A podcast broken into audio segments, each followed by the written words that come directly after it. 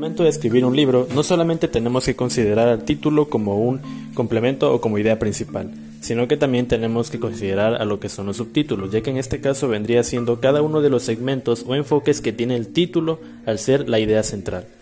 Con esto me refiero a que los subtítulos en sí vendrían siendo como una especie de subtema que nos amplía la información con relación a él.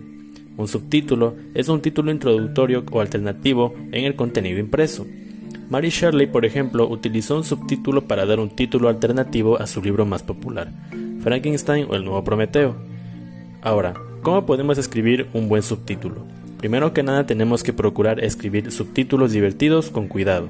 Después, evitemos usar palabras complicadas. Creemos un estándar para mantenerlo y por último conectar los subtítulos con el título.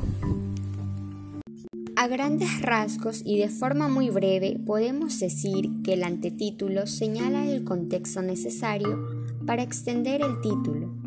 El título llama la atención y otorga el elemento noticioso principal y el subtítulo o subtítulos amplía esta información con otra información que también es relevante.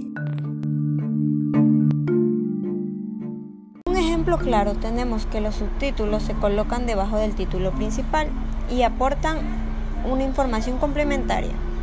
Son los que nos amplían la información con relación al título.